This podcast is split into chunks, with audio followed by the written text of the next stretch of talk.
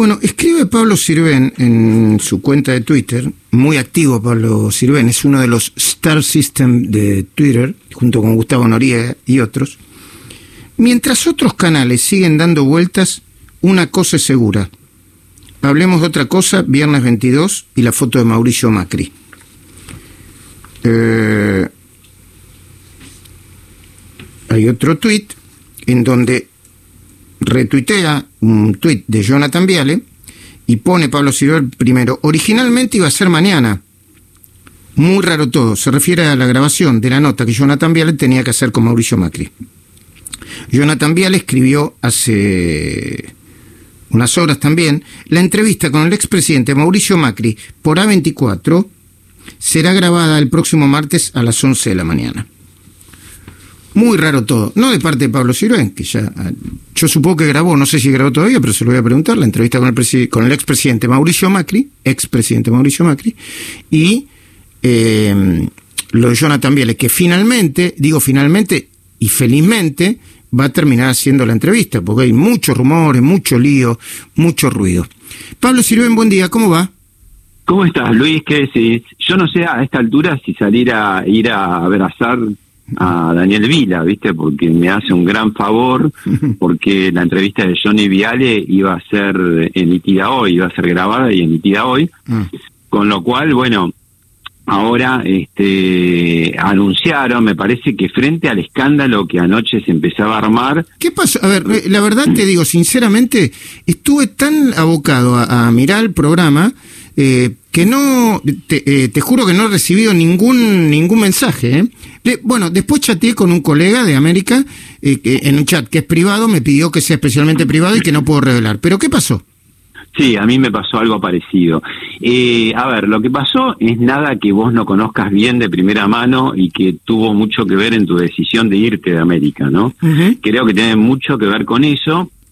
Quizás en esta oportunidad escaló más, eh, hay que ver si fue un pedido de, de, gobierno o del, del, dirigente del gobierno que está más cerca de América, que es Sergio Massa, si tiene que ver con eh, también algún tipo de cuestión personal, esas cosas que hay a veces en el alto nivel empresarial, de, de, de, cosas personales que pueda estar sintiendo o diciendo Daniel Vila. Por el otro lado, viste esta cuestión que hay a veces, este, creo que cada vez menos, o por lo menos habría que procurar cada vez menos, en algunos dueños de medios, que todavía a esta altura del siglo XXI puedan tener un poco reacciones de, de, patrón de estancia, ¿no? decir, ah, a mí no me consultaron, entonces este, esto no va y te baja un laburo. No te voy a decir a Luis, eh, Luis a vos que sos uno de los que más trabaja, no solamente por los productores, sino vos mismo, nos, nos consta a todos cómo sos de insistidora y persistente, y eso es un laburo, ¿viste? Es un laburo personal. Entonces me parece que lo que pasó ayer fue un daño innecesario que se hizo, primero sobre un colega como Jonathan Viale, que le va muy bien, y que, digamos, tener una entrevista del expresidente eh, en estos momentos, en esta semana además, donde el gobierno no hace otra cosa que contestarle a lo que dijo en la, primera entrevista de Morales Solá, era un golazo. Bajarla, a mí, a ver, ¿qué quiere más un canal que no sea rating? ¿Cuál es la ganancia eh, en, un canal, ¿qué es lo que quiere? Rating. si tenés el conductor de rating, que además suma al expresidente, es más rating. Si vos sacrificás eso, es que hay alguna ganancia oculta que nosotros no sabemos cuál es. Eso se debería aclarar, ¿no? ¿Cuál sería la ganancia no dar la entrevista? Sí, bueno, muy muy interesante lo que planteas vos, sobre todos los puntos vinculados con la industria periodística, con los periodistas. Hay una lógica de la producción periodística que no todo el mundo tiene que saber.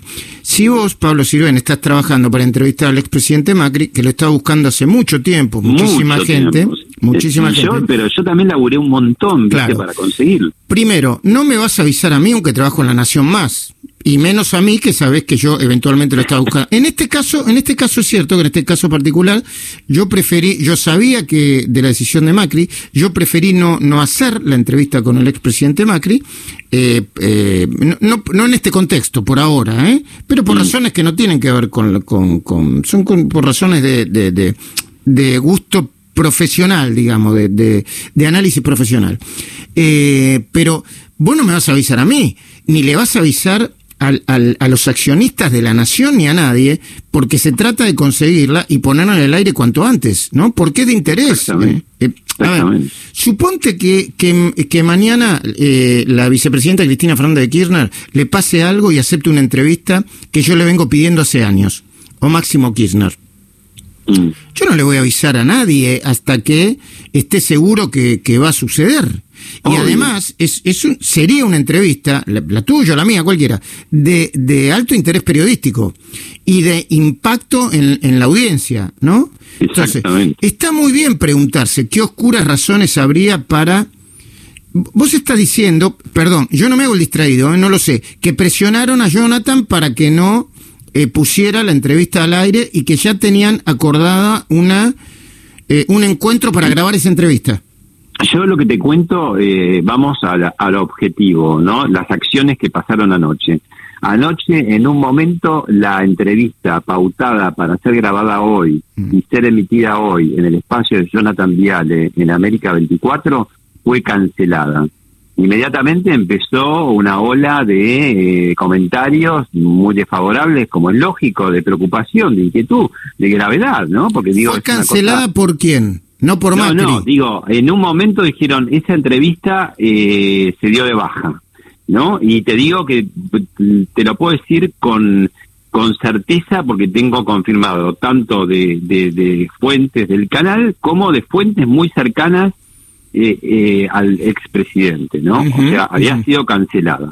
A lo largo de la noche, a un par de horas después, de pronto se dice que la entrevista va a ser el martes, este, el martes que viene.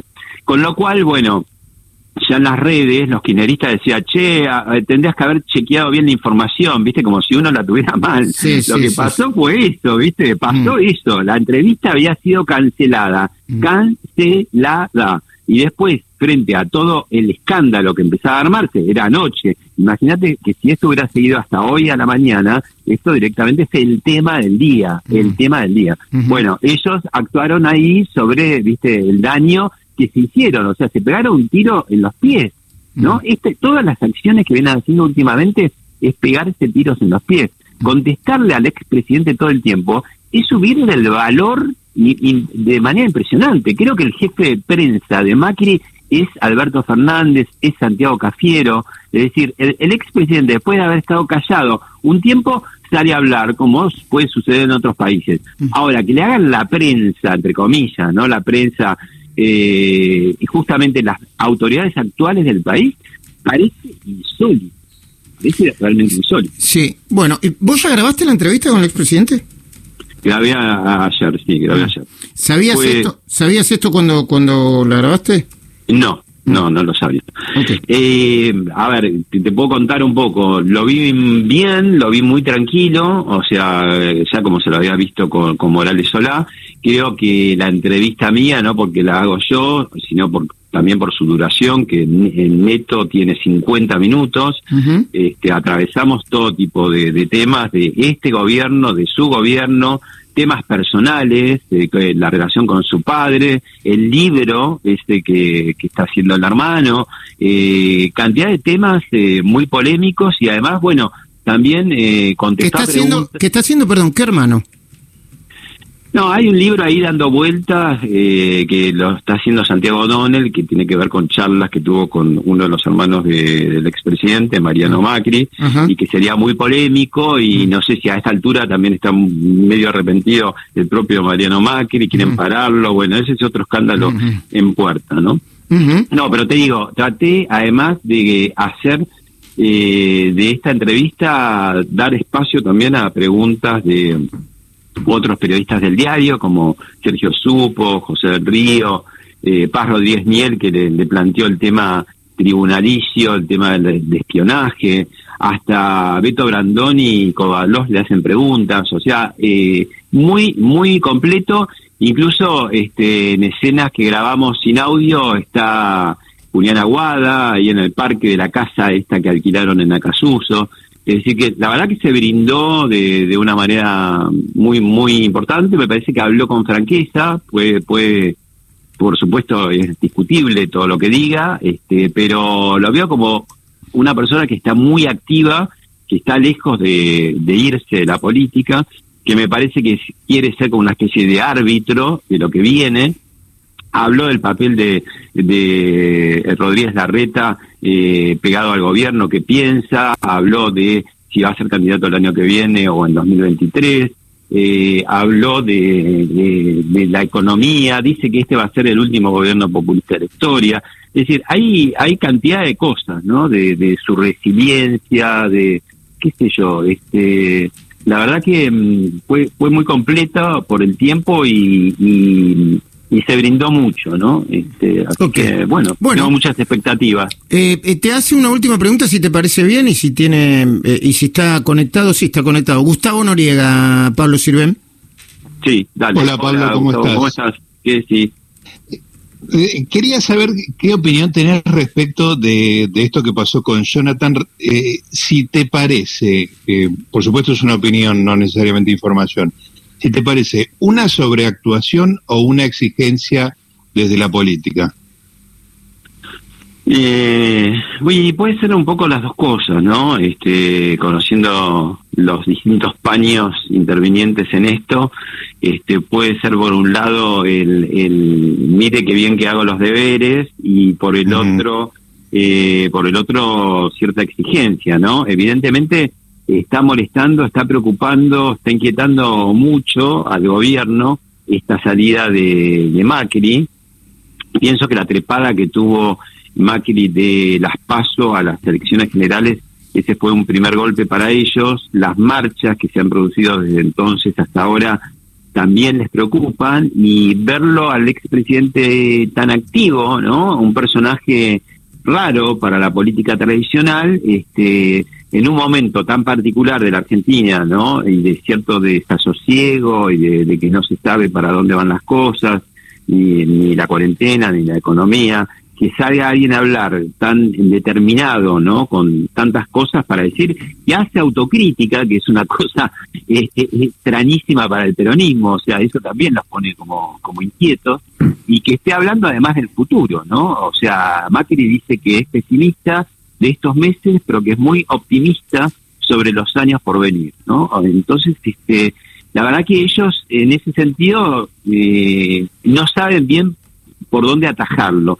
Y quizás hubo algún comedido con poder que dijo, ah, bueno, me anoto acá un poroto si lo bajo. Cuando todos sabemos, somos grandes, ¿no? Somos veteranos, eh, nos acordamos de la dictadura militar, porque tengo que irme hasta la dictadura militar para hablar de la censura sistemática, ¿no? Digo, eh, no está aprendida la, la lección de que si vos censurás algo o pretendés censurarlo, lo único que haces es poner una luz enorme sobre eso y potenciar eso que querías justamente ocultar. Digo, es una cosa ABC que ya lo sabe un chico de, de, ingreso a la facultad de comunicación de, cualquier lado, ¿no?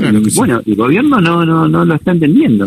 Muy bien, Pablo, eh, bueno, estaremos muy atentos a la entrevista con el presidente mañana a las 22 en, en Hablemos de otra cosa, tu programa que hace tiempo que con mucho éxito y con mucho impacto llevas adelante y conducís en La Nación Más. Te mando un fuerte abrazo, Pablo. Abrazo para los dos, chao, gracias.